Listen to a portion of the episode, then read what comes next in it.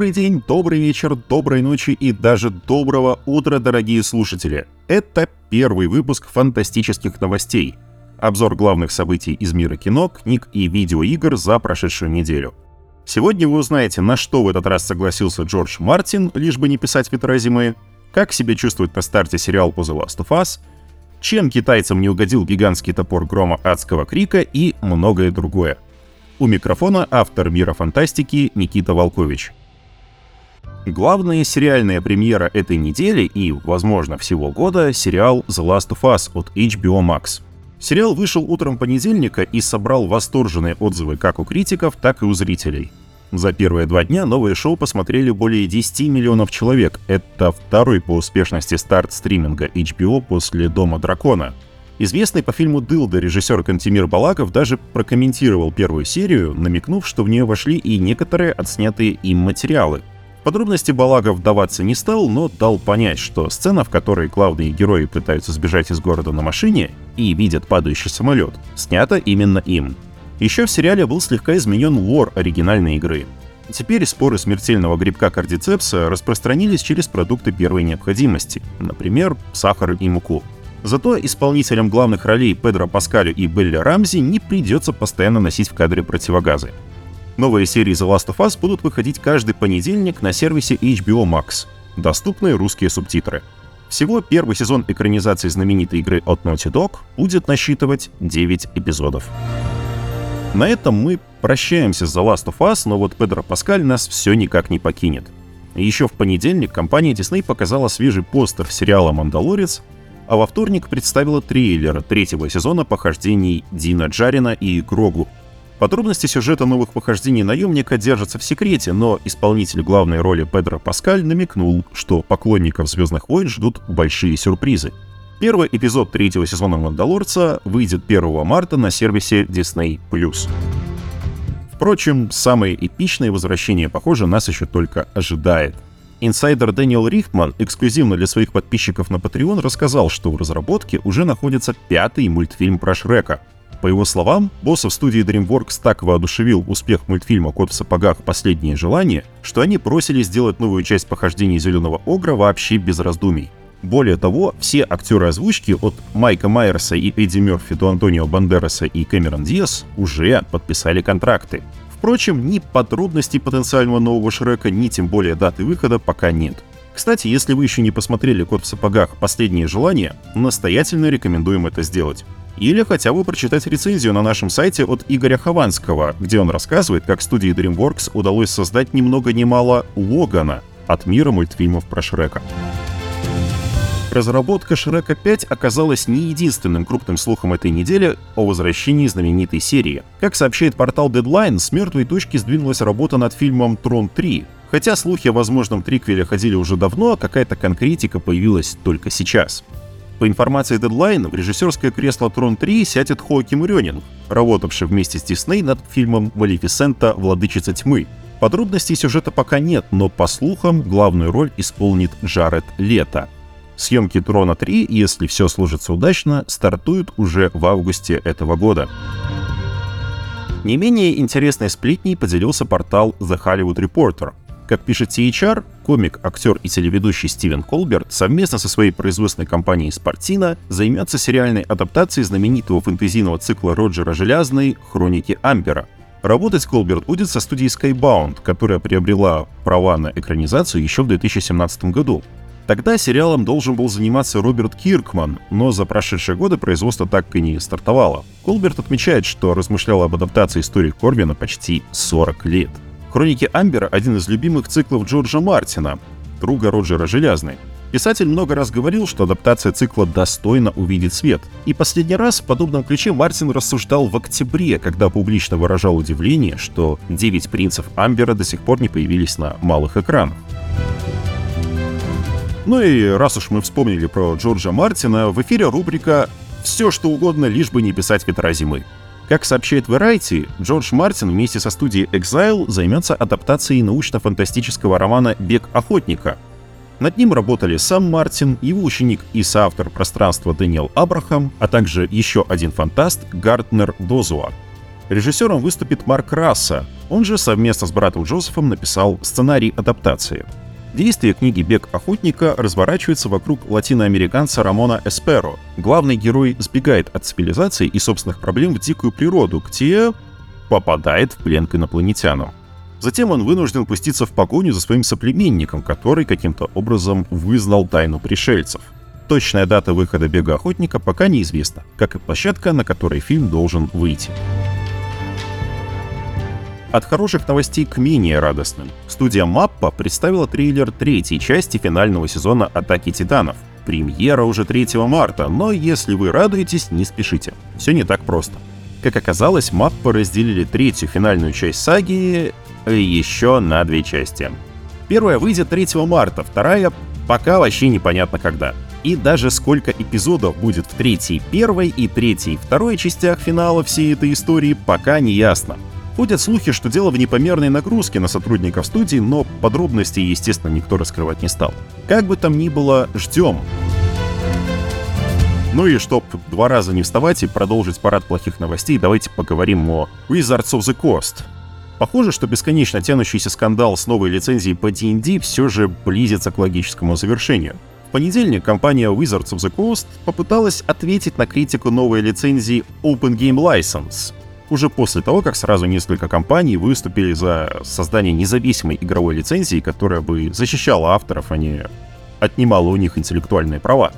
В заявлении компания отметила, что в сети текла черновая версия обновленной лицензии, и она была нацелена в том числе на защиту бренда от создания оскорбительных и дискриминационных материалов – Кроме того, издатель не хотел, чтобы систему правил использовали для сторонних продуктов вроде NFT или игр на блокчейне, только в рамках контента настольных ролевых игр. Также компания пообещала убрать из лицензии некоторые наиболее спорные пункты, например, трехступенчатую систему отчислений и использование чужой работы без согласия автора. Пользователи в ответ обвинили Wizards of the Coast во лжи. Ранее некоторые авторы и издатели уже успели получить новую версию лицензии OGL сразу же с контрактом, также никуда не делся пункт о деавторизации первой версии лицензии, что тоже возмутило игроков и создателей контента. Короче, войны в комментариях разгорелись с новой силой. Наконец, 19 января на портале D&D Beyond компания опубликовала черновую версию лицензии OGL 1.2. Издатель пошел на уступки комьюнити, упразднив систему финансовой отчетности и отличия коммерческой и некоммерческой систем. Основная механика Dungeons and Dragons теперь распространяется по некоммерческой лицензии Creative Commons, хотя все, что находится за ее пределами, все также находится в юрисдикции Open Game License.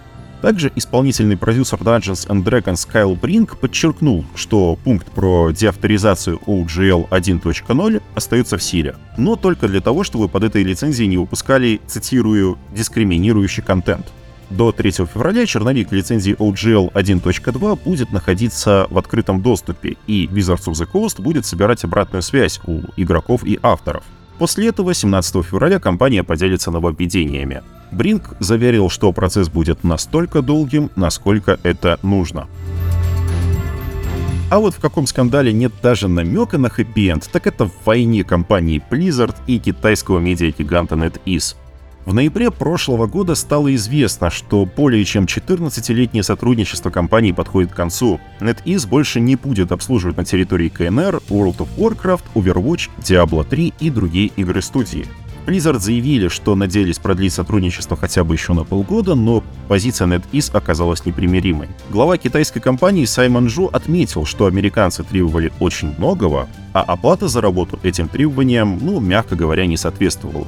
Также он заявил, что за разрывом отношений корпорации стоит один конкретный, цитата, «придурок».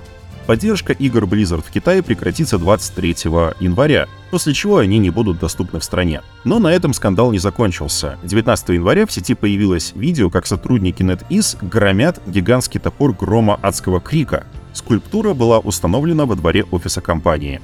Статуя была установлена в честь многолетнего сотрудничества двух корпораций, но, похоже, ее теперь сносят то ли за ненадобностью, то ли от большой обиды. После этого акта мстительного вандализма сотрудникам NetEase раздали напиток под названием Blizzard Green Tea. Как оказалось, на местном сленге зеленым чаем называют человека, который пытается казаться добрым и милым, а на деле оборачивается злобным лицемером. Но самое грустное в этой истории то, что теперь единственной игрой Blizzard, официально доступной в Китае, станет Diablo Immortal. Впрочем, Blizzard на этой неделе оказались и на доброй стороне новостей. В начале января по гигантам игровой индустрии прокатилась волна сокращений. Десятки тысяч людей были уволены из Microsoft, Riot Games, Unity и Ubisoft. Сотрудников последней и вовсе призвали выйти на забастовку из-за противоречивых заявлений президента Ива Гиюмо. Но оказалось, индустрия не без добрых людей. Сокращенных сотрудников позвали на работу другие компании, среди которых оказались даже Blizzard, Guerrilla Games, Remedy и даже BioWare. Оказалось, у них достаточно вакансий, чтобы пригласить освободившихся специалистов для работы над новыми проектами. К сожалению, узнать, сколько из выборенных сотрудников нашли новую работу, не представляется возможным. Также на этой неделе вышел релизный триллер ПК-версии научно-фантастического рогалика Returnal. В ролике показали ультравысокие настройки графики с включенными DLSS и трассировкой лучей, а также объявили дату релиза — 15 февраля в Epic Games Store и Steam. Предзаказ на игру уже открыт. Для запуска ПК-версии Returnal вам понадобится 16 гигабайт оперативной памяти и видеокарта не слабее GTX 1060. Для комфортной игры на высоких настройках потребуется тот же объем памяти и графический чип не слабее RTX 2070 Super. Никуда не собирается пропадать с радаров и Hogwarts Legacy. Разработчики игры представили кинематографический триллер, в котором сова облетает школу чародейства и волшебства и окрестности и приносит письмо какой-то волшебнице, возможно, главному герою. Также на неделе в сеть утек 134-страничный артбук об экшен-РПГ в мире волшебства. Он уже доступен в сети в высоком качестве, поэтому в нем можно не только любоваться концепт-артами, но и узнать некоторые подробности игры. Например, на прохождение основной сюжетной кампании и ключевых заданий вам потребуется около 35 часов. Релиз Hogwarts Legacy на ПК и консоли текущего поколения назначен на 10 февраля. Также на апрель назначен выход версии игры для PlayStation 4 и Xbox One. А вот на что эта неделя оказалась действительно богатой, так это на целый ворох трейлеров самых разных проектов. Так что сейчас просто загибайте пальцы. Вышел первый триллер второго сезона мультсериала «Неуязвимый» по одноименному комиксу Роберта Киркмана. Дата выхода пока неизвестна. Warner Bros. представила триллер мультфильма «Бэтмен. Карающий рок над Готэмом». Действие развернется в альтернативных 20-х годах прошлого века, а в основу сюжета лег одноименный комикс Майкла Миньолы, Ричарда Пейса и Троя Никси. Выйдет 28 марта. Трейлер фильма «Катастрофы. Блуждающая Земля 2», приквела китайского хита с Netflix о путешествии планеты в космосе выйдет в Китае, Канаде и США в конце января. Новый трейлер хоррора «Крик 6». Убийца в маске обзавелся фанатиками, а сюжет развернется в Нью-Йорке. Дата выхода — 10 марта. Тизер ретро-футуристического сериала «Здравствуй, будущее» от Apple TV. Сюжет шоу вращается вокруг подозрительного предпринимателя, продающего туры на Луну. Выход первой серии назначен на 17 февраля. Стриминговый сервис Netflix в специальном трейлере показал премьеры некоторых своих проектов — Вторая часть Тайлера Рейка «Операции по спасению» выйдет 16 июня. Мультфильм «Лео» покажет 22 ноября, а масштабная эпопея Зака Снайдера «Мятежная луна» доберется до экранов 22 декабря. На этом на сегодня все. Не забывайте подписываться на Мир Фантастики в социальных сетях, чтобы всегда быть в курсе событий. Читайте фантастику, смотрите фантастику, играйте в фантастику, любите фантастику. У микрофона был Никита Волкович, монтажом выпуска занимался Андрей Быков. До скорого!